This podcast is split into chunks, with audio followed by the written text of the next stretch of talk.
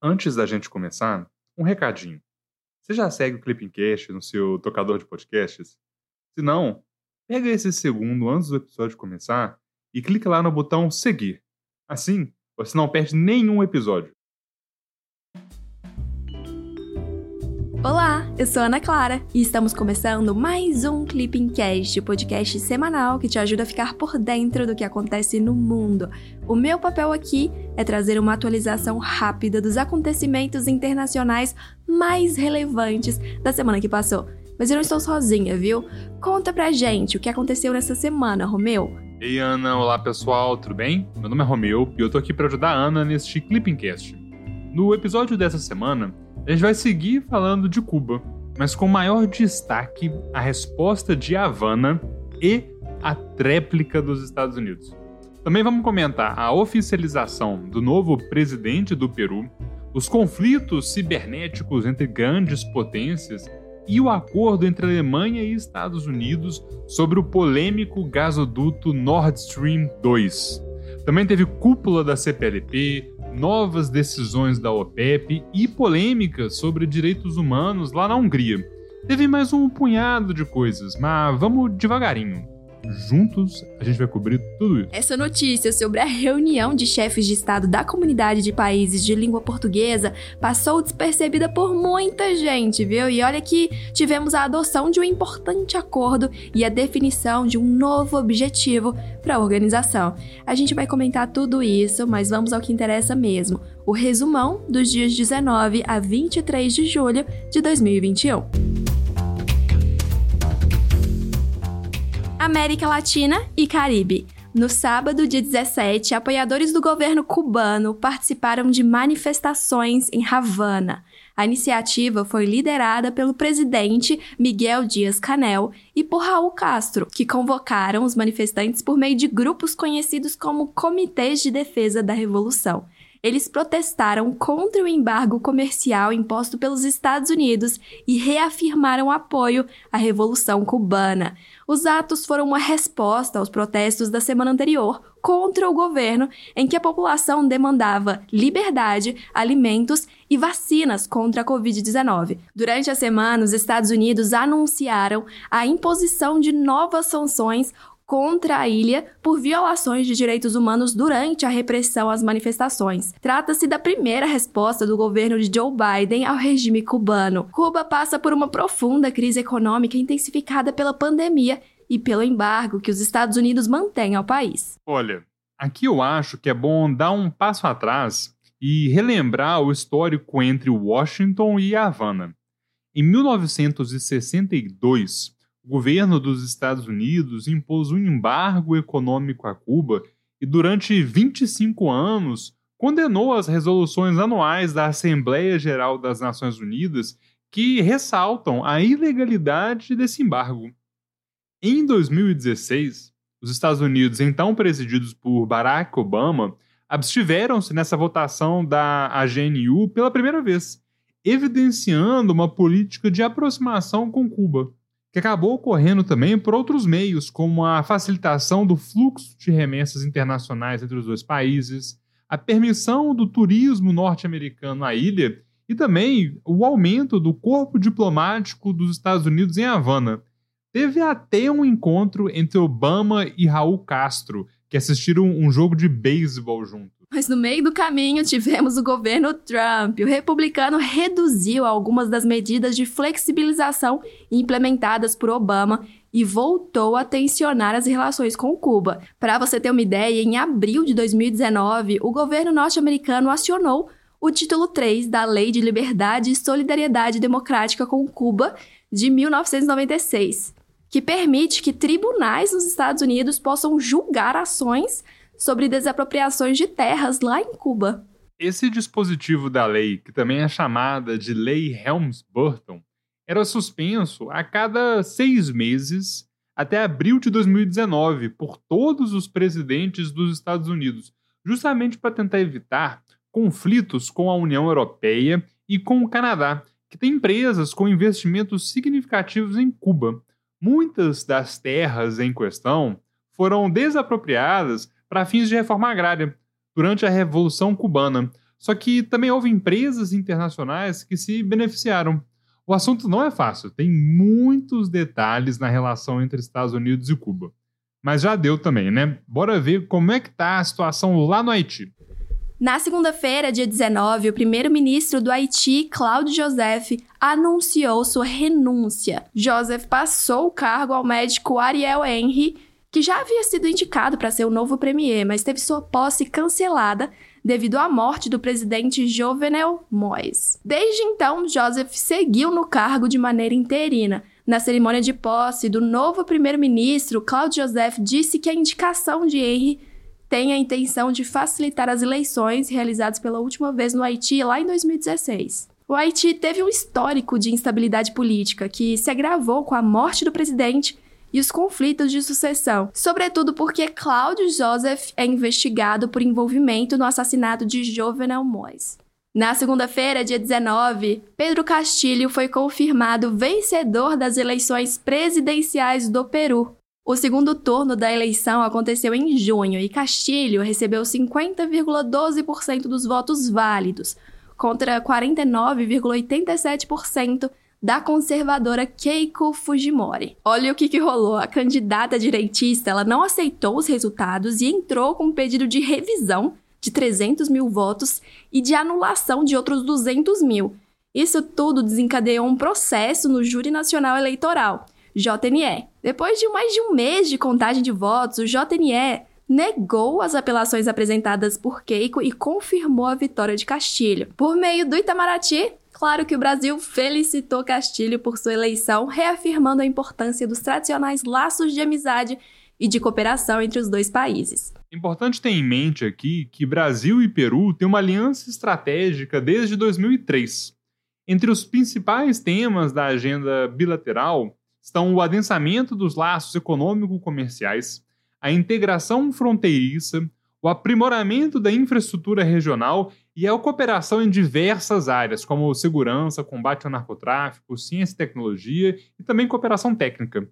A integração fronteiriça, contudo, é pauta prioritária do relacionamento bilateral. Você sabe o porquê, Ana? Justamente porque o Brasil divide com o Peru sua segunda fronteira mais extensa atrás apenas daquela compartilhada com a Bolívia. Por meio de um acordo assinado em 2009, foi criada a Comissão Vice-Ministerial de Integração Fronteiriça Brasil-Peru, em que são tratados temas como controle fronteiriço integrado, transportes, saúde na fronteira, cooperação ambiental fronteiriça e temas indígenas. Para as taradas e os tarados em comércio exterior, vão aqui alguns dados.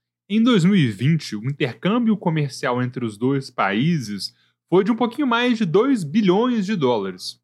O Brasil exportou um total de 1,6 bilhão e importou mais ou menos 700 milhões. Ou seja, houve superávit para o Brasil. Já tá bom de América Latina, né? Bora um pouquinho mais ao norte agora. Estados Unidos. Na quarta-feira, dia 21, os Estados Unidos e a Alemanha chegaram a um acordo sobre o gasoduto de Nord Stream 2. A construção do gasoduto prevê dobrar a capacidade de importação de gás russo pela Alemanha, contornando nações que mantêm relações tensas com Moscou, como a Ucrânia e a Polônia. Os Estados Unidos vinham se opondo ao projeto, argumentando que ele poderia aumentar a dependência europeia em relação à Rússia e enfraquecer nações aliadas no leste da Europa. Para resolver esse impasse, a Alemanha e os Estados Unidos concordaram em apoiar a Ucrânia e sancionar a Rússia caso esse país volte a usar o fornecimento de gás como meio de exercer pressão geopolítica. China. Na segunda-feira, dia 19, os Estados Unidos, a União Europeia e os países aliados da OTAN acusaram a China de promover uma campanha global de cyberataques e de espionagem digital. De acordo com os ocidentais, as ações chinesas incluem o hackeamento de servidores da Microsoft. Pequim descreveu as acusações como infundadas e acusou os Estados Unidos de fazerem uma campanha difamatória contra a China por razões políticas. União Europeia. Na quarta-feira, dia 21, o primeiro-ministro da Hungria, Viktor Orbán, anunciou a convocação de um referendo sobre a lei anti-LGBT. Orbán ainda não definiu uma data para o referendo, Mas para que a consulta seja vinculante, pelo menos 50% dos eleitores elegíveis devem votar. A Comissão Europeia considerou que a lei que proíbe a divulgação de conteúdos LGBT+, a menores de 18 anos, contraria as normas de direitos humanos do bloco e deu dois meses para Budapeste revogá-la. Em seu relatório anual sobre o Estado de Direito nos países da União Europeia, a comissão afirmou ter sérias preocupações com a independência do judiciário e com a corrupção no país do leste europeu. Oriente Médio. No sábado, dia 17, o presidente da Síria, Bashar al-Assad, tomou posse de seu quarto mandato de sete anos.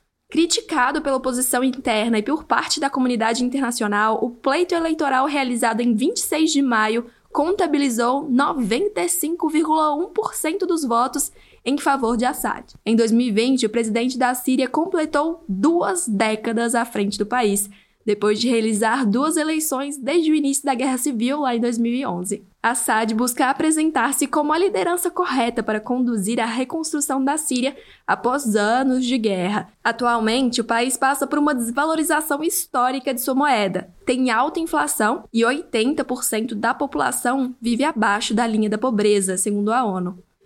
CPLP no sábado, dia 17, a Comunidade dos Países de Língua Portuguesa adotou o Acordo de Mobilidade. O acordo tem o objetivo de facilitar a circulação de cidadãos entre nove países falantes de português. O texto do tratado foi adotado durante a 13ª Conferência de Chefes de Estado de Governo da CPLP, realizada em Luanda, na Holanda. Antes de entrar em vigor, o acordo precisa ser aprovado pelos parlamentos nacionais dos países da CPLP que terão liberdade para definir suas próprias regras de circulação. É possível que, além das permissões mais gerais, válidas para todas as nove nações, sejam estipulados também acordos bilaterais. Segundo o secretário executivo da instituição, o acordo não vai ser aplicado de forma automática. Em um primeiro momento, deve contemplar uma determinada categoria de pessoas, como estudantes, pesquisadores e jornalistas. O Brasil é o maior país da CPLP em termos de população, território e produto interno bruto. No ano passado, as exportações do Brasil para os demais países da comunidade atingiram o patamar de 2 bilhões de dólares. Na cúpula de Luanda, os chefes de Estado e de governo da CPLP também definiram instituir a cooperação econômica como quarto objetivo geral da organização. Como esse tema é muito importante, eu vou tentar fazer um resuminho sobre a CPLP aqui. Vamos lá. A Comunidade dos Países de Língua Portuguesa é uma organização internacional com sede em Lisboa que originalmente tem três principais objetivos: a concertação político-diplomática, a ampla cooperação entre os seus membros e a promoção e a difusão da língua portuguesa. Então, olha só: concertação, cooperação, difusão do idioma. A CPLP foi criada na cúpula de chefes de Estado e de governo dos países de língua oficial portuguesa lá em 1996, com a participação de Angola, Brasil, Cabo Verde, Guiné-Bissau, Moçambique, Portugal e São Tomé e Príncipe. Em 2002, o Timor-Leste se tornou membro logo depois de declarar sua independência, e em 2014, a Guiné Equatorial tornou-se o nono membro da CPLP. Para a valorização e a difusão da língua portuguesa, que é o terceiro objetivo, a CPLP, a CPLP conta com o Instituto Internacional da Língua Portuguesa, que é sediado em Cabo Verde. Esse instituto foi criado por ocasião do primeiro encontro dos chefes de Estado e de governo dos países de língua portuguesa, que aconteceu em 1989, aqui no Brasil, em São Luís do Maranhão. Só que o Instituto só passou a integrar a estrutura oficialmente da CPLP lá em 2005. Anotaram tudo? Se não, pausem o episódio e escutem com calma de novo. Esse tema é quentíssimo e com certeza pode ser cobrado no CSD. Inclusive, se você estuda para o concurso de diplomata e curtiu essa explicação, vale dar uma conferida no site do Clipping. Acesse clippingcsd.com.br para ter acesso à plataforma mais completa para quem quer ser diplomata estudando com autonomia e gastando muito pouco. Inclusive, estamos com uma novidade. O Clip, em parceria com o IBMEC, acaba de lançar uma pós-graduação em estudos diplomáticos. O curso foi pensado para se ajustar a qualquer rotina, com aulas de, em média, 15 minutos, que são facilmente encaixadas no seu dia a dia, além de serem 100% online. Outro diferencial é que você não vai precisar apresentar um TCC. As avaliações são objetivas e 100% online. Mas beleza, de volta às notícias agora. Ana, conta pra gente o que é que tá acontecendo com a Amazônia. Bora descobrir, Romeu. Meio ambiente. Na quarta-feira, dia 21, a Organização Meteorológica Mundial destacou que a floresta amazônica passou a emitir mais CO2 na atmosfera do que absorve. É a primeira vez em que a maior floresta equatorial do mundo se torna emissora líquida de CO2. Segundo a Organização Meteorológica Mundial, trata-se de uma consequência do aumento do desmatamento e da intensificação das mudanças climáticas. As emissões de CO2 são maiores no leste da Amazônia, onde houve diminuição das chuvas e aumento das temperaturas nas temporadas secas. O levantamento destaca que nos últimos 40 anos, a região sudeste da floresta amazônica foi a que mais sofreu com o desmatamento. Segurança. No domingo, dia 18, governos de ao menos 10 países foram acusados de coletar ilegalmente informações sigilosas sobre jornalistas e autoridades políticas. Um consórcio investigativo composto por veículos de comunicação como The Guardian, Washington Post, Le Monde, teve acesso à lista com mais de 50 mil telefones hackeados pelo software espião Pegasus. A lista de possíveis autoridades hackeadas inclui ainda o presidente da França,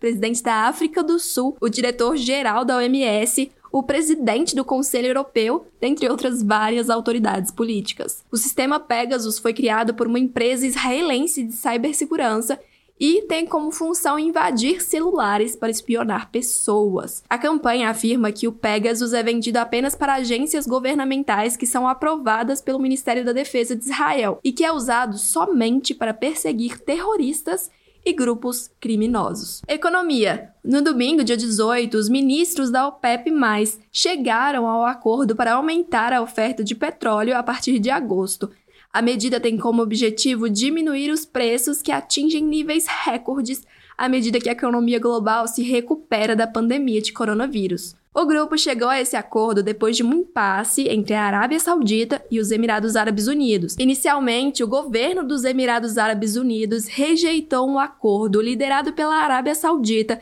para estender a produção reduzida até o final de 2022. Para resolver o impasse, a OPEP+ acertou novas cotas de produção para vários membros a partir de maio de 2022, incluindo Emirados Árabes Unidos, Arábia Saudita, Rússia, Kuwait e Iraque.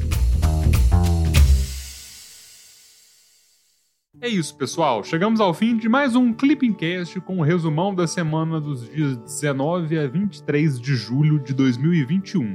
Vocês gostaram? Tem alguma crítica? Mande mensagem sobre o conteúdo do podcast lá pelo nosso Instagram, o arroba underline clippingcacd. Tchau, tchau e até semana que vem. Também vale compartilhar nas suas redes sociais a sua rotina de estudos no Clipping, viu? Vamos adorar acompanhar a sua jornada rumo à diplomacia. Até semana que vem. Tchau, tchau!